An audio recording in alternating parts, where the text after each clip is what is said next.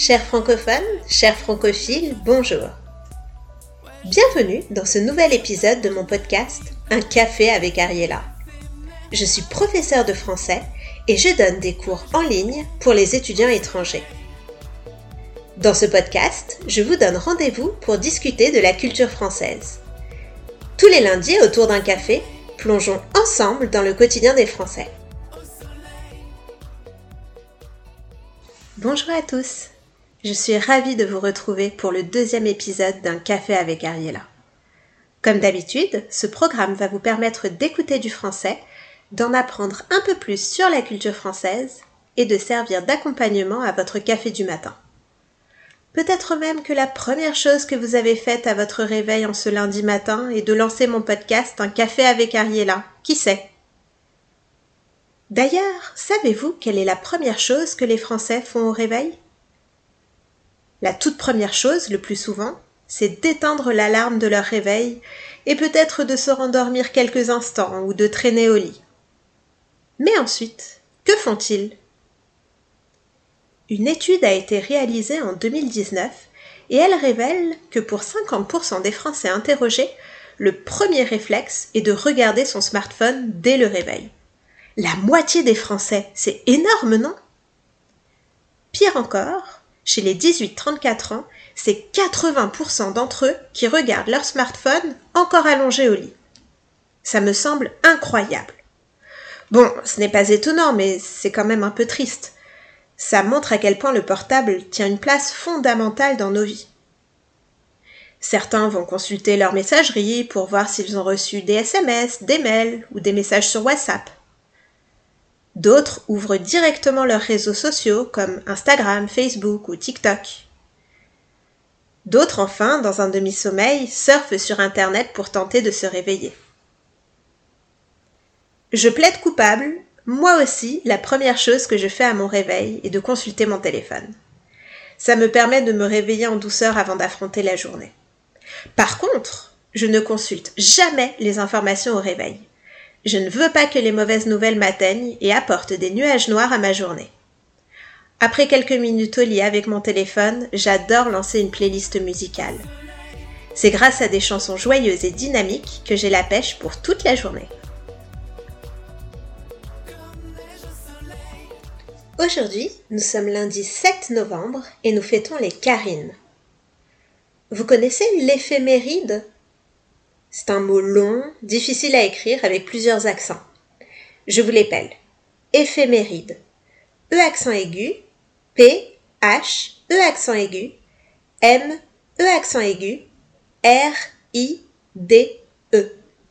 L'éphéméride, donc, c'est la page d'un journal qui rappelle les événements du jour à l'échelle mondiale. Si vous regardez le programme de la météo à la télévision, après avoir présenté la carte de France et annoncé la météo, le présentateur, ou la présentatrice le plus souvent, parle de l'éphéméride. Ce n'est pas pour parler de ce qui s'est passé dans le monde ce jour-là, comme dans un éphéméride classique. Mais ici, le présentateur ou la présentatrice annonce à quelle heure le soleil se lèvera et se couchera, et surtout le saint qui sera célébré le lendemain. Et oui, parce qu'à chaque jour de l'année, correspond un saint.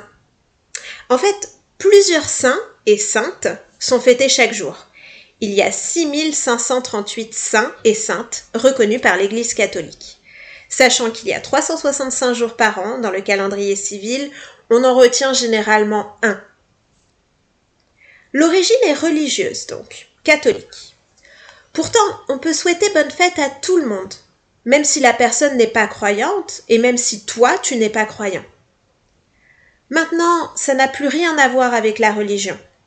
C'est plutôt une manière gentille de montrer à quelqu'un qu'on pense à lui. Pour les membres de la famille, on offre parfois un petit cadeau, mais on peut aussi souhaiter une bonne fête à ses collègues au travail. Et c'est une marque d'affection qui est très appréciée. Le 7 novembre aujourd'hui, c'est la sainte Karine, donc si vous connaissez une femme de votre entourage qui s'appelle Karine, c'est le moment de lui envoyer un petit message pour lui souhaiter bonne fête.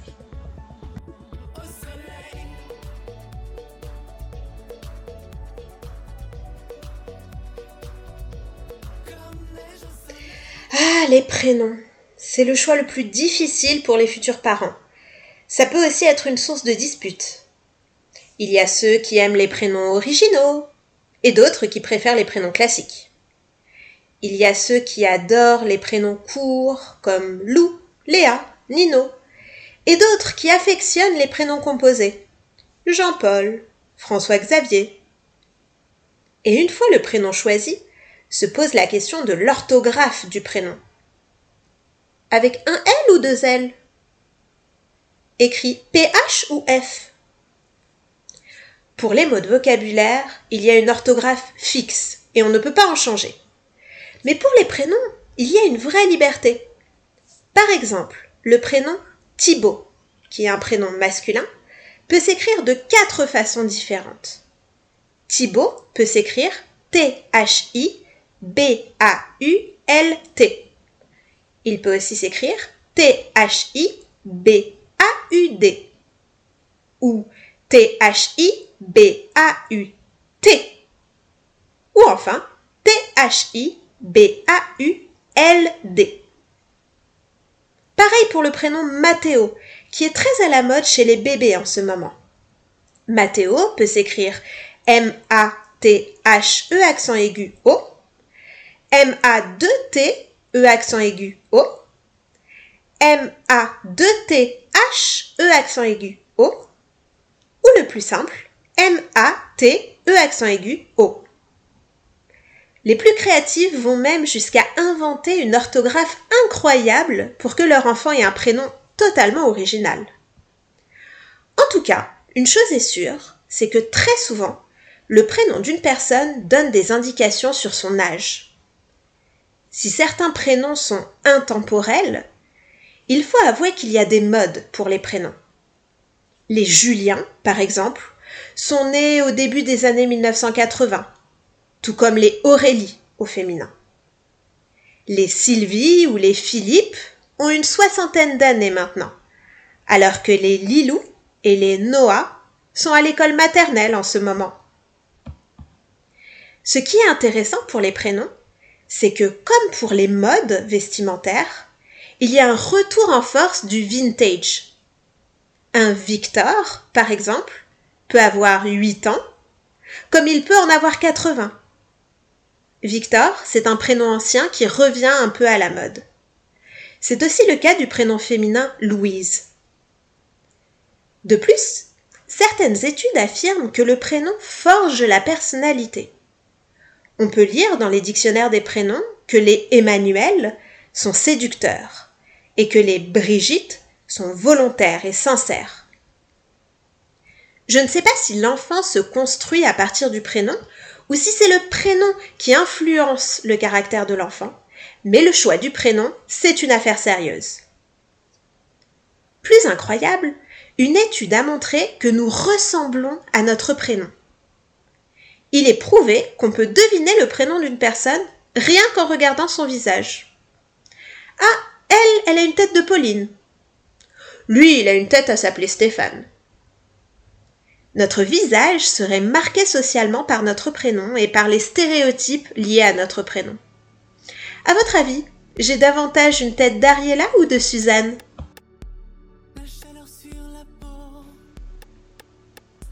Si vous écoutez ce podcast au réveil, fatigué et peu motivé pour la semaine à venir, j'ai une bonne nouvelle pour vous si vous habitez en France. Vendredi, ce sera un jour férié. Et oui, il n'y aura que 4 jours de travail et non 5 cette semaine, parce que vendredi, nous serons le 11 novembre, et c'est l'un des 11 jours fériés en France. Un jour férié, c'est un jour où personne, ou presque, ne travaille. Ça peut être pour des raisons religieuses, comme le 25 décembre pour Noël par exemple, ou il peut s'agir de fêtes civiles, comme le 11 novembre, qui correspond à l'armistice de la Première Guerre mondiale. La date du 11 novembre est décrétée fête nationale en 1922 pour commémorer l'anniversaire de la capitulation allemande qui mettait fin à la Première Guerre mondiale. Cette guerre, on l'appelait la Der des Der, comme la dernière des dernières, parce qu'on espérait qu'il n'y aurait plus jamais d'autres guerres comme celle-là. Malheureusement, on sait maintenant qu'il y a eu une autre guerre mondiale, celle de 1939 à 1945. D'ailleurs, petite question pour vous. Est-ce qu'on doit dire la Deuxième Guerre mondiale ou la Seconde Guerre mondiale? Je vous donne la réponse. Quand on considère qu'il n'y a que deux éléments, je vais dire le premier et le second. Mais si la liste continue, je dois dire le premier, le deuxième, pour laisser une place au troisième, quatrième et cinquième, etc. Alors pour savoir s'il faut dire Deuxième Guerre mondiale ou Seconde Guerre mondiale, c'est un peu à vous de voir si vous êtes optimiste ou pas. Pour les optimistes, qui pensent que la guerre de 1939 à 1945 c'est la dernière des guerres mondiales, alors on doit dire la Seconde Guerre mondiale. Pour ceux qui pensent qu'il y en aura d'autres, on dira plutôt la Deuxième Guerre mondiale. L'armistice du 11 novembre ne concerne pas la Deuxième, Seconde Guerre mondiale, mais bien la Première Guerre mondiale. Les troupes alliées, c'est-à-dire la France, la Russie, le Royaume-Uni, la Belgique et les États-Unis, font reculer l'armée impériale allemande. L'armistice est signé dans un wagon en forêt de Compiègne par le général en chef des troupes alliées, le général Ferdinand Foch, et d'autre part le représentant de l'Allemagne. Maintenant, le 11 novembre est une commémoration de la victoire et de la paix. C'est l'occasion de rendre hommage à tous ceux qui sont morts pour la France. Une cérémonie est organisée devant la tombe du soldat inconnu, au pied de l'Arc de Triomphe à Paris.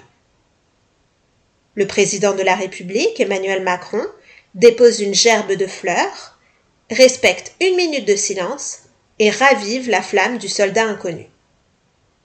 Cet événement est retransmis sur les chaînes de télévision nationales. La bonne nouvelle, c'est que cette année, le 11 novembre tombe un vendredi, ce qui permet aux Français de faire le pont. Tu connais cette expression, faire le pont? Ça signifie qu'un jour férié est proche d'un week-end et permet de rendre ce week-end plus long. Cette année, grâce à cette fête nationale, nous pourrons bénéficier d'un week-end de trois jours. Et franchement, trois jours de congé, c'est toujours les bienvenus, surtout à cette période de l'année.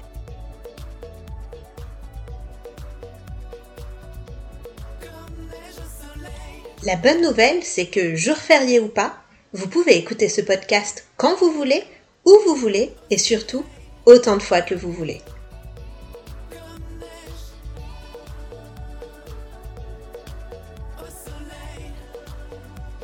N'hésitez pas à partager cette grande tasse de café avec Ariella avec tous vos amis, francophiles et francophones.